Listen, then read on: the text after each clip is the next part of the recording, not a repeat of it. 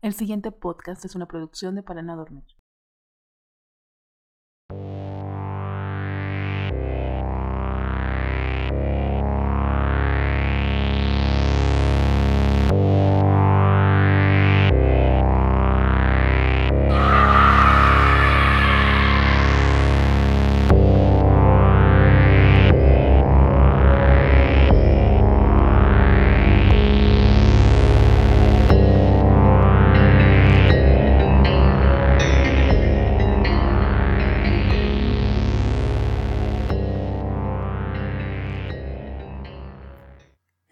De hoy se titula Portales.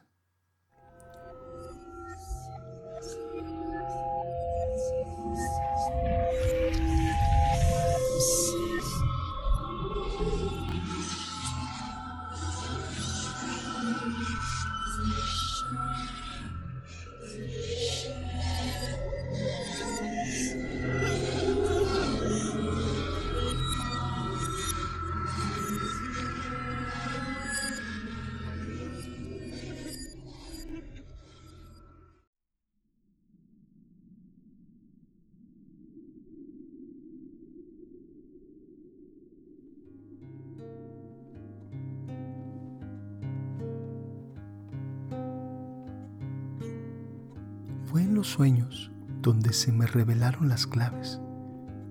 Por irónico que suena, al dormir se me abrieron los ojos, permitiéndome descifrar los códigos para doblar las partículas del tiempo, creando un vórtice que me pudo hacer saltar más allá de esta dimensión. Primero mediante los sueños, luego fuera de ellos. Dios mío, ¿cómo desearía jamás haberlo hecho? ¿En algún momento de sus vidas se han llegado a preguntar qué tan real puede ser un sueño? Claro, nos ha pasado a todos. No he conocido a nadie que no haya deseado que por mucho sus sueños se cumplieran, mientras que en otras ocasiones despertamos agradeciendo que solo haya ocurrido en ese universo onírico y no en esta realidad. Ya una vez habiendo afirmado esto, les aseguro que están en lo correcto, pero se equivocan al mismo tiempo. Si eres de aquellos que creen que los sueños revelan vidas pasadas, te equivocas. Si formas parte del otro grupo de personas que creen que los sueños tratan de mostrarte el futuro, también te equivocas. No hay futuro, no hay pasado, solo hay ahora. Todo ocurre en este momento. Creerás que estoy loco, ¿verdad? Te lo agradezco. Al dormir, la prisión material a la que llamamos cuerpo libera las cadenas de la mente, logrando sobrepasar la tercera dimensión, trascender por medio de los sueños, y es gracias a que lo que creemos conocer como tiempo no rige ese mundo intangible. Las moléculas son inestables, dando la posibilidad de crear portales multidimensionales que existen aquí y en otras frecuencias. Y a cada una de ellas se le llama dimensiones. Muchas veces, al despertar, aseguras ya haber tenido ese sueño antes. Lo correcto es decir, ya había estado allí antes. Ahora bien, eso ocurre porque en cada universo, en cada realidad, existimos. Vibramos en tantas frecuencias que hay una versión de cada uno de nosotros en cada uno de estos universos. Y todas esas versiones son tan reales como tú crees que lo eres en este momento. Cuando morimos en alguna de esas realidades se agota una posibilidad, dejando al resto seguir su continuidad esperando que esa sea más próspera. Vivimos infinidad de vidas al mismo tiempo y no es sino gracias a los sueños que nos damos cuenta de ello. Consciente de esto, me di a la tarea de encontrar la fórmula para doblegar las partículas del tiempo y agregar un poco de la sustancia de la que se componen los sueños para así poder controlar estos brincos de manera consciente. Es decir, poder tener acceso a este portal sin la necesidad de estar dormido. Y fue gracias al paralelismo que visité en una ocasión, cuando aún lo tenía que hacer entre sueños, que encontré la clave. El yo de esa realidad contaba con un vasto conocimiento en artes ancestrales, lo que en nuestra dimensión se le conoce como hechicería. Allí se le denominaba experiencia, y era tan común como en este mundo lo es tener que acudir al trabajo diariamente. Fue él. Me resulta extraño referirme a mis paralelismos como él o ellos, cuando en realidad son un yo. Quien me explicó que la magia no es sino ciencia, pero más avanzada. Y él, al igual que yo, estaba bastante empeñado en lograr atravesar estos portales y conocer lo que habría más allá. Fue así que compartimos los mismos secretos abismales y lograr así la ruptura de las frecuencias por medio de un portal arcano, un portal diseñado por arquitectos cósmicos. Por algún motivo que no evocaré ahora, y mucho menos aceptaré responsabilidad. el yo, el yo de esa frecuencia simplemente desapareció. Con ello se eliminó toda posibilidad de una paradoja. Dos seres simultáneos con el mismo conocimiento y buscando el mismo fin, en un espacio donde se prohíbe la intromisión dimensional. Teniendo la clave del portal y ya habiendo logrado dominar las partículas del tiempo y la materia del espacio, me topé con el primer inconveniente, las reglas de este multiverso.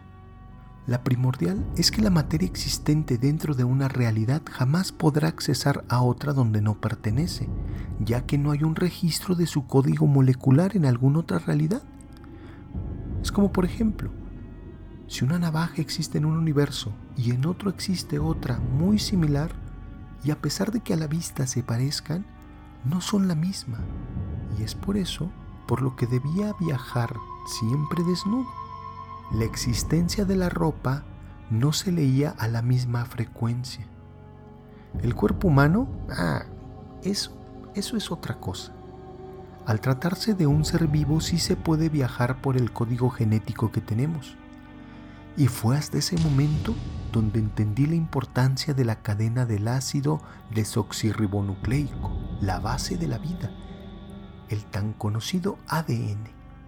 La segunda regla del multiverso y tal vez más importante que la primera, se recomienda.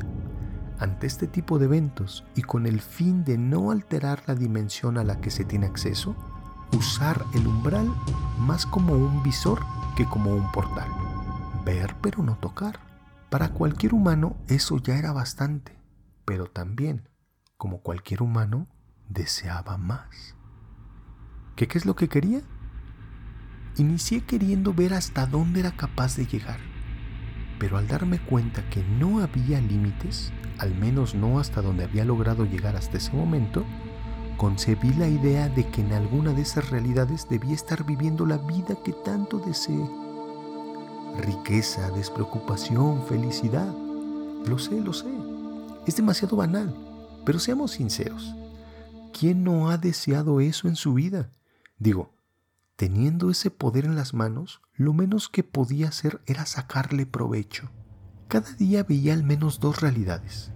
Muchas eran muy similares a esta, salvo por pequeñas variantes, como por ejemplo, que en alguna tenía una mascota, en otra un corte de cabello diferente, en otra vivía en un barrio distinto o incluso trabajaba en algo completamente ajeno a lo que conozco. Sin embargo, entre más saltaba y me alejaba de esta realidad, más cambios encontraba, pero también más me desconectaba de mi realidad original.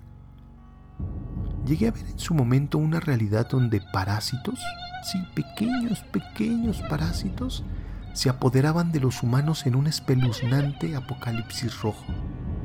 En otra, había una guerra nuclear entre Estados Unidos y la Unión Soviética. Sí, jamás se desintegró que devastó el planeta entero.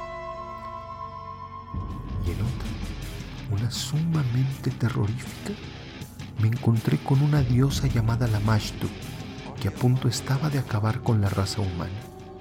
Pero de todas, de todas las realidades que visité, la más espantosa fue aquella donde un ser llamado el Rey Noche Eterna se apoderó de toda la vida existente. Créanme cuando les digo que están mucho mejor al no ver todos esos sitios, esas vidas de ustedes mismos. Con esto refuerzo que la clave de la felicidad es la ignorancia. Tres meses después de haber empezado a brincar entre realidades, le di importancia a algo que ya había imaginado, pero no había tomado en serio.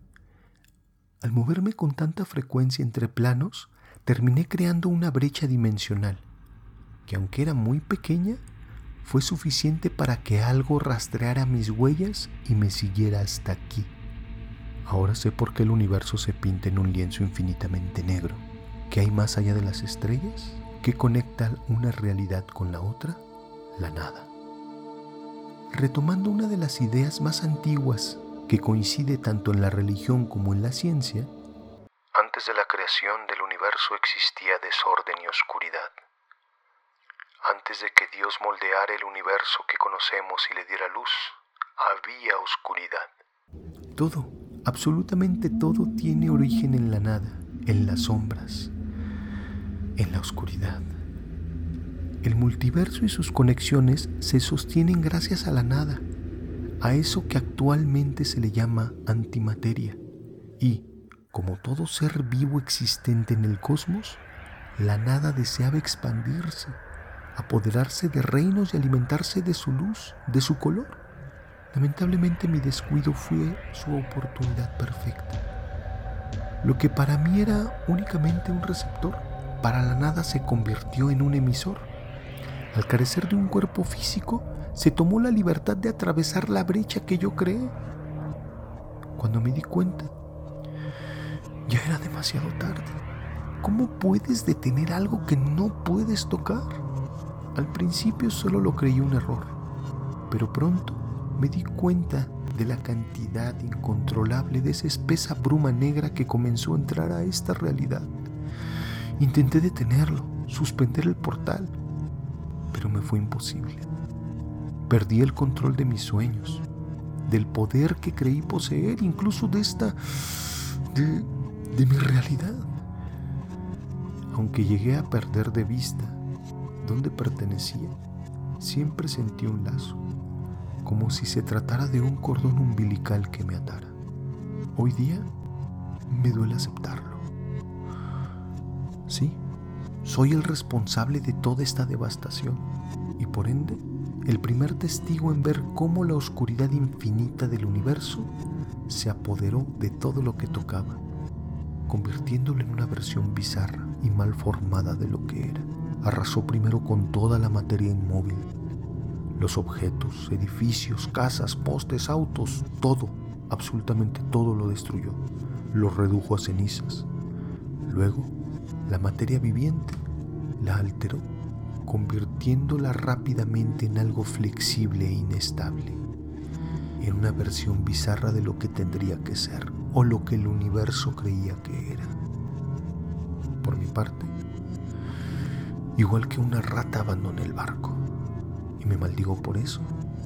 Una vez que ocurrió todo esto, unas calles lejos de mi departamento, vi ese humo negro que se levantó como un turbulento torbellino que anunciaba el fin del mundo, o al menos de todo, de todo lo que conocemos no fui capaz de seguir intentando detener lo que provoqué.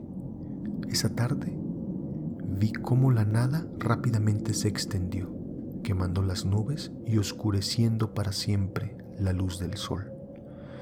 En medio, de, esa oscuridad, es donde me encuentro ahora. Anhelo la luz y deseo apartarme de este ardor, este vacío, este dolor, esta tristeza. Pero sin duda, esto es lo que merezco por lo que le hice al mundo.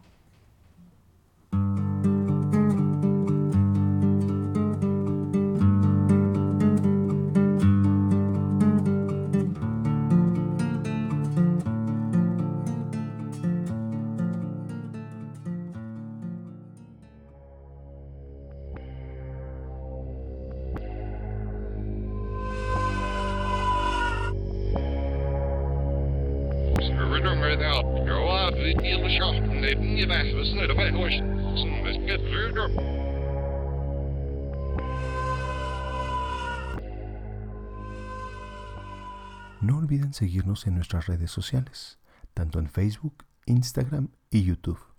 buscándonos como para no dormir. Gracias.